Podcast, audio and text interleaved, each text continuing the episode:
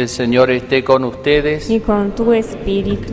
Evangelio de nuestro Señor Jesucristo según San Marcos. Gloria a ti, Señor. Al regresar de su misión, los apóstoles se reunieron con Jesús y le contaron todo lo que habían hecho y enseñado.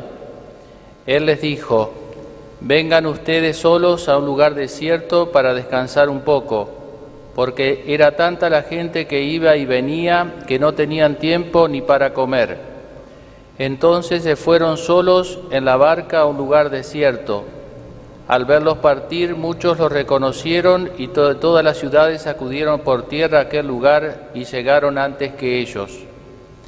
Al desembarcar Jesús vio una gran muchedumbre y se compadeció de ella porque eran ovejas como ovejas sin pastor, y estuvo enseñándoles largo rato.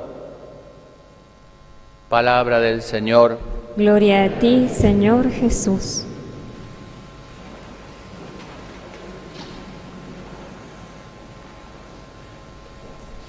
Queridos hermanos, dos imágenes o dos temas muy queridos en la Biblia, tanto en el Antiguo como en el Nuevo Testamento, aparecen en las lecturas de hoy.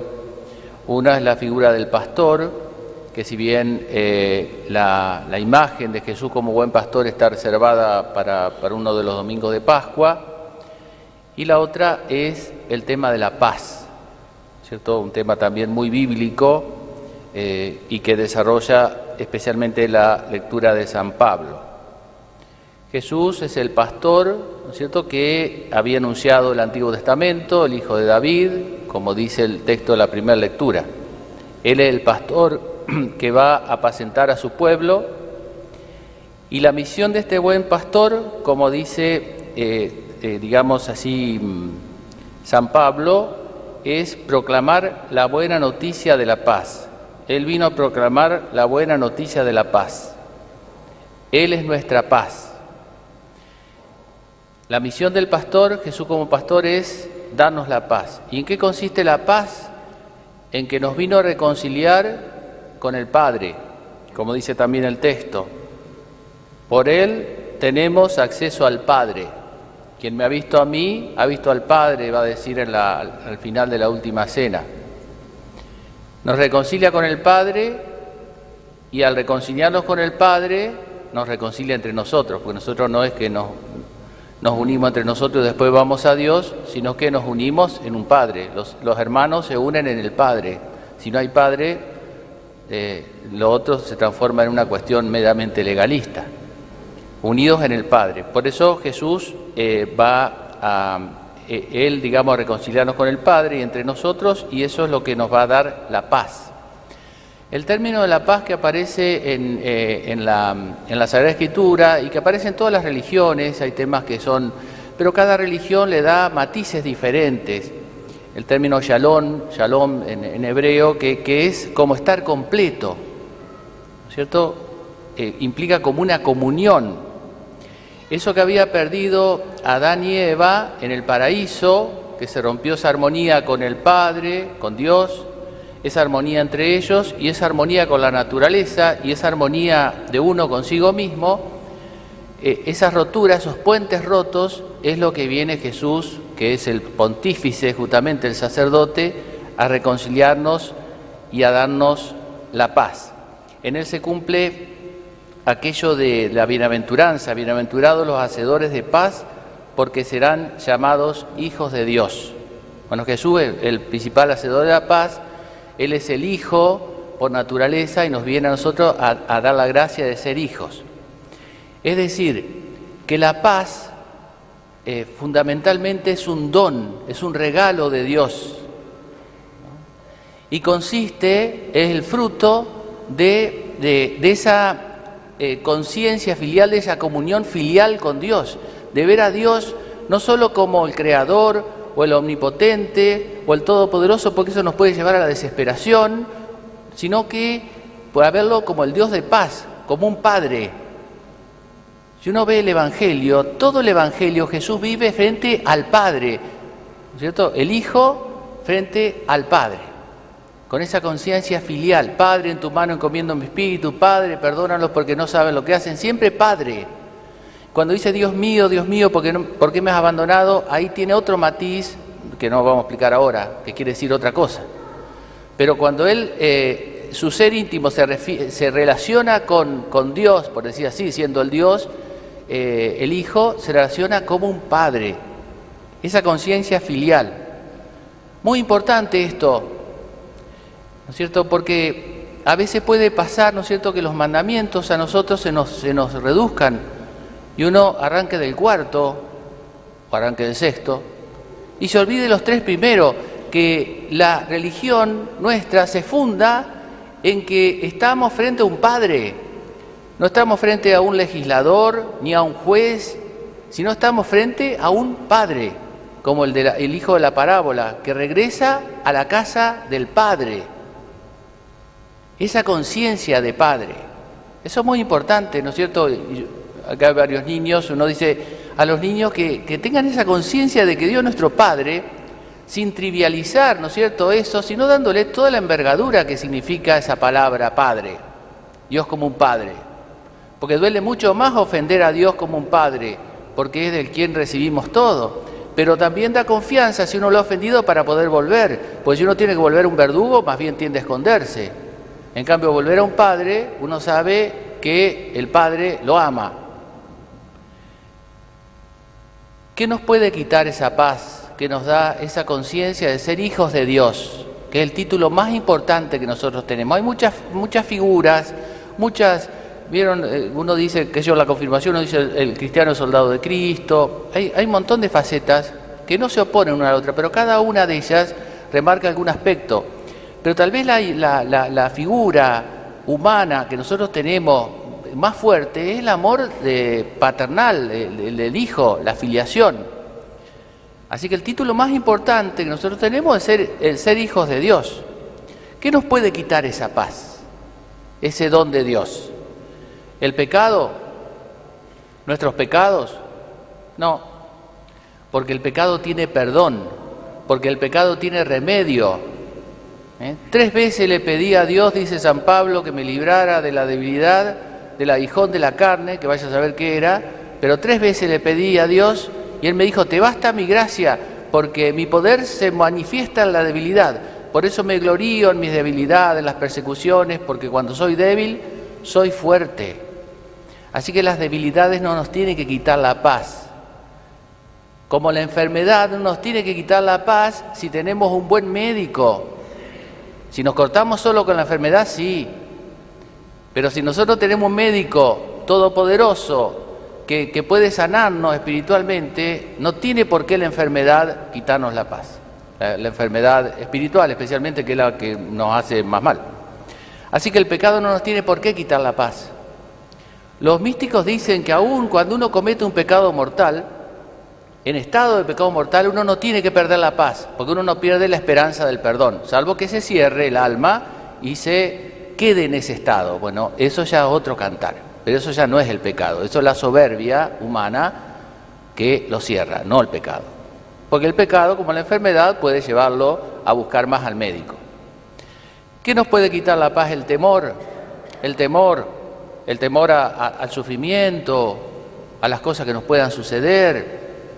Vieron que con toda esta situación que vivimos de inestabilidad en el mundo, ha crecido mucho el tema del temor. A veces se manifiesta en la ira, ¿no? La ira tiene sus rasgos del temor, ¿no es cierto?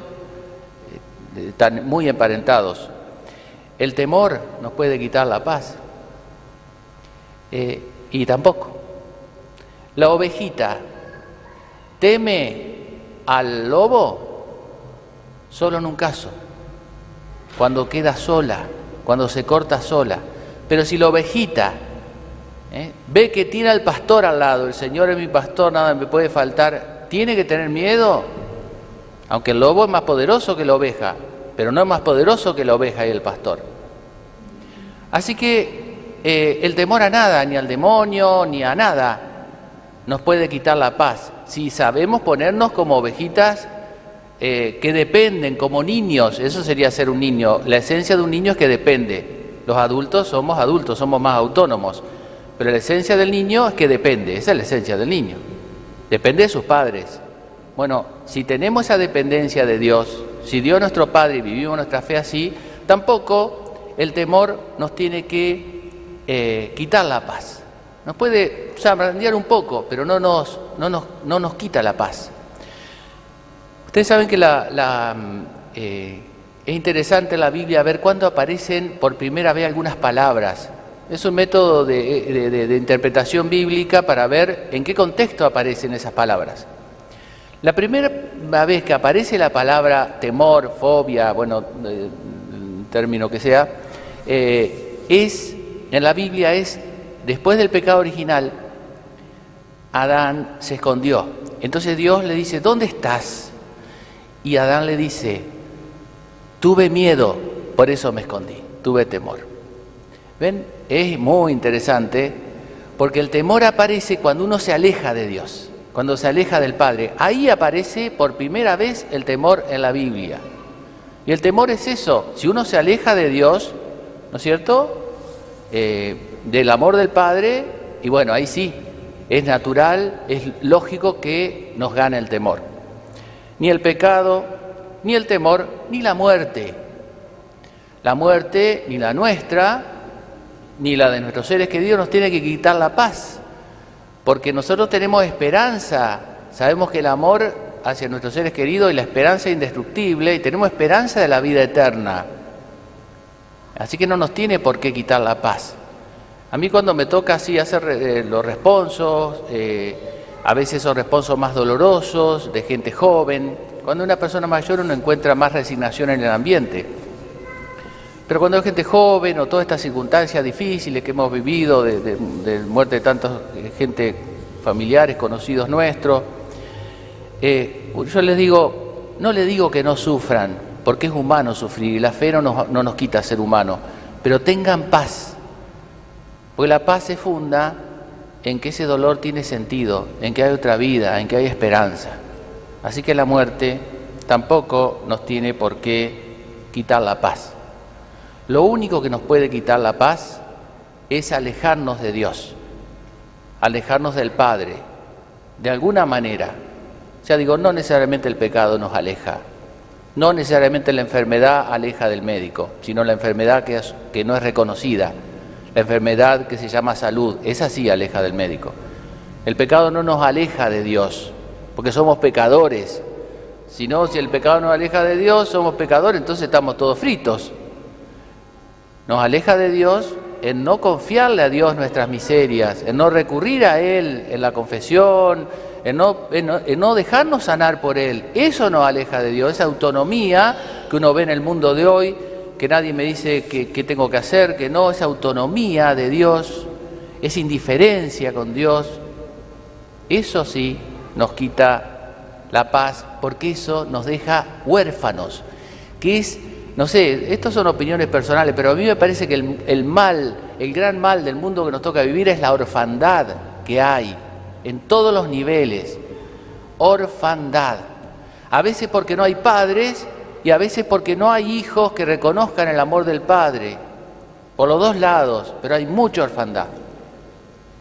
Y eso, y por eso el miedo, el, el pánico, el miedo es el mal de nuestro tiempo, porque hay mucha orfandad.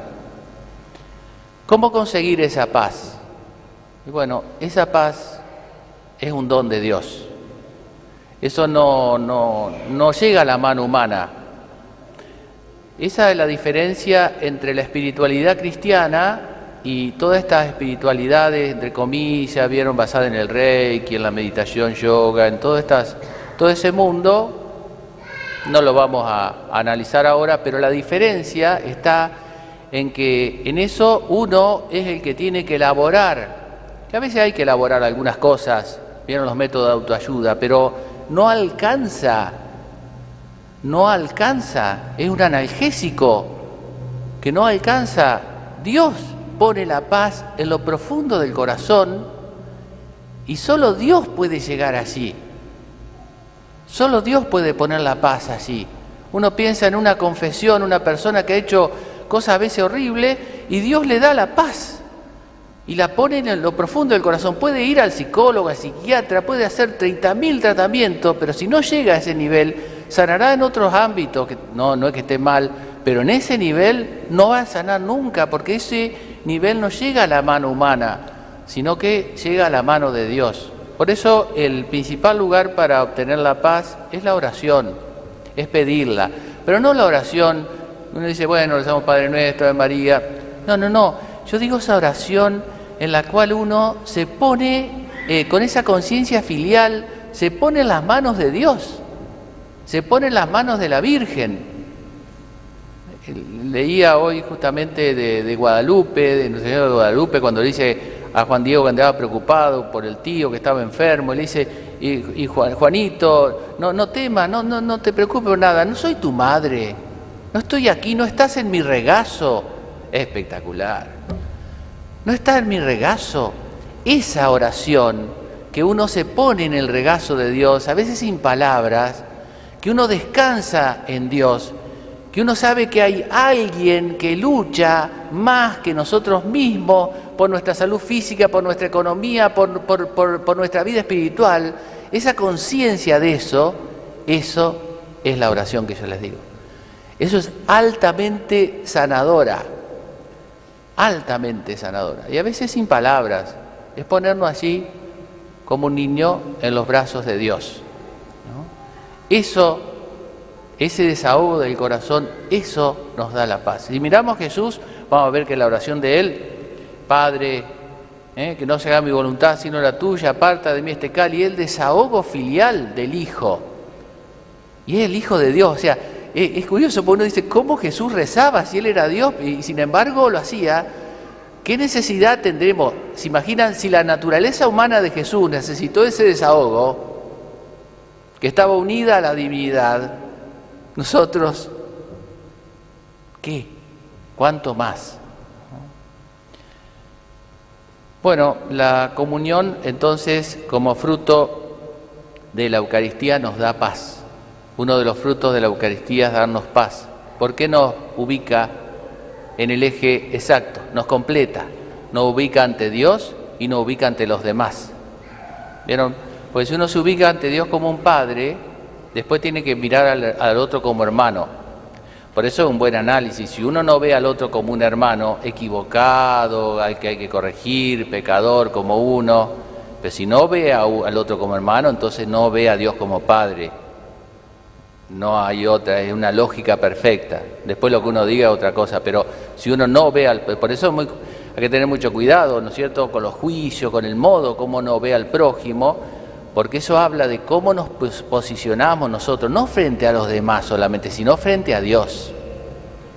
Es un síntoma inequívoco ese, ¿eh? ese mide más que si rezamos el rosario o no, pues lo podemos hacer porque tenemos algo para pedir, eh, puede ser más superficial, pero el, el modo como miramos al prójimo, ese muestra existencialmente cómo nos ubicamos ante Dios, ante el prójimo y ante Dios. Por eso pidámosle a la Virgen esa gracia, ¿eh? ¿no es cierto?, que nuestra madre de eh, la, paz es como la alegría, pero no se busca directamente. Yo no busco estar alegre, yo hago todo para estar alegre. Es un efecto, ¿vieron? Es un efecto. Usted ponga la causa, usted quiere humo, haga el fuego y va a tener el humo. No se fabrique el humo, porque si no tiene uno la tendencia, vieron, el mundo de hoy quiere paz. En noche de paz, cuando llega eh, la Navidad, todo el mundo quiere paz, pero no lo quiere Jesús o no festeja el nacimiento de Jesús. Es que la paz viene con Jesús, no viene sola. La luz del sol viene con el sol, no viene sola. Lo otro es un reflector, es otra cosa. ¿Eh? Lo otro es un reflector. ¿Queremos tener paz? Es muy sencillo. Pongamos nuestra vida realmente en las manos de Dios ¿eh? y la vida de nuestros seres queridos y vivamos de ese modo nuestra, nuestra fe y sin buscarlo como un efecto que se sigue, vamos a tener paz y alegría en el corazón, más allá de que en la superficie del mar haya tormentas, porque bueno, la paz no está, en la paz está en lo profundo del mar. Uno quisiera que estuviera siempre planchadito el mar, pero no, eso ya no depende de nosotros, pero por lo menos que en lo profundo de nuestro corazón esté la paz que vale más que, todo el oro del mundo. ¿no? Bueno, que la Virgen entonces, eh, María Santísima, nos conceda esa gracia.